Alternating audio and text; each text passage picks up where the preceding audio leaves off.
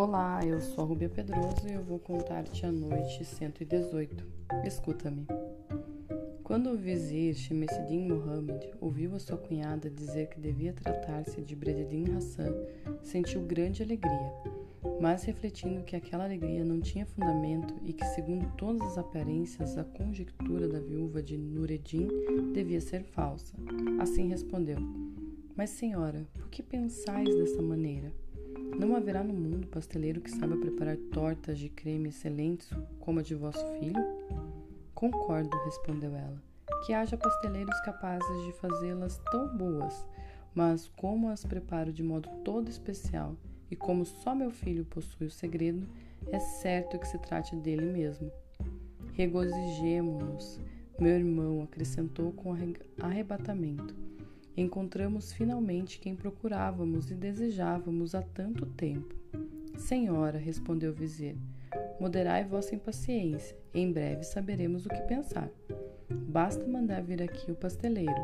Se se tratar realmente de Brededin Hassan, vós e minha filha o reconhecerão.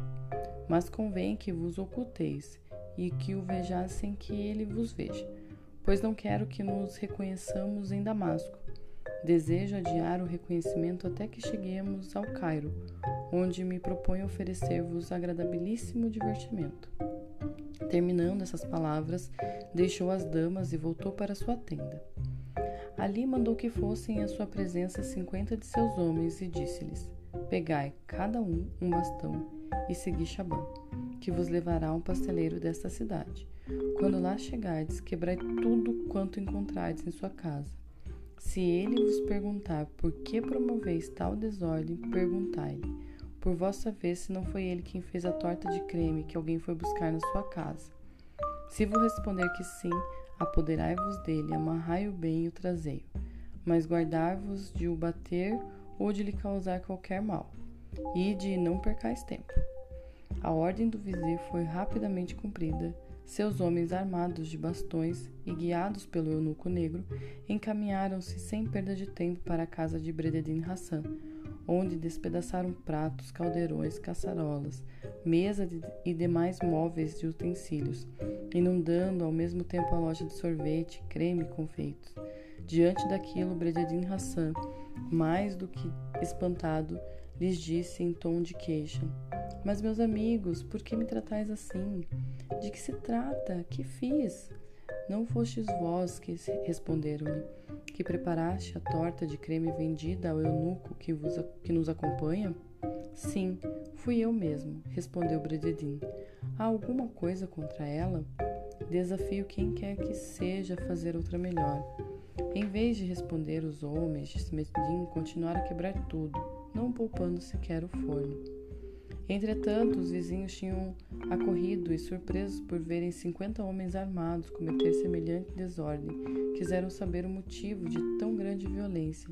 E Brededin mais uma vez pediu aos seus autores: Dizei-me, por misericórdia, que crime cometi para virdes aqui quebrar tudo que me pertence.